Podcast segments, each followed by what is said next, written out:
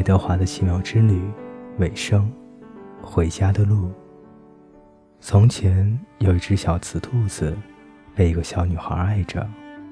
小兔子在一次海上旅行的途中掉到了船外，被一个渔夫救起。它被埋在垃圾里，被一条狗刨了出来。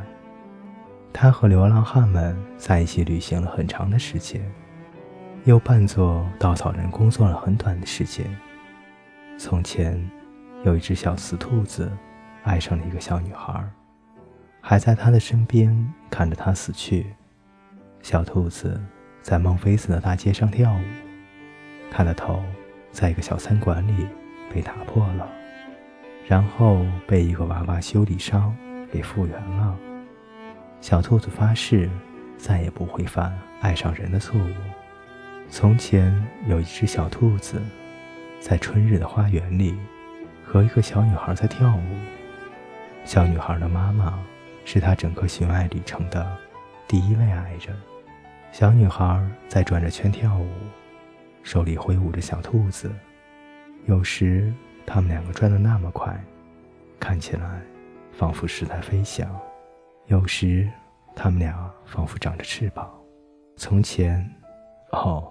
奇妙的从前，有一只小兔子找到了回家的路。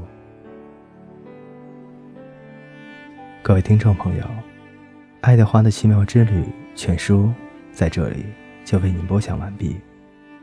感谢您的守候与收听。不知道各位还记得圣埃克苏佩里的小王子吗？只有在失去之后，小王子才知道了玫瑰花的珍贵。才会明白，那朵小气的玫瑰花，在他的生命中，是那么独一无二的，无法取代的。这个世界的奇妙在于，深深的懂得爱，总是在失去之后。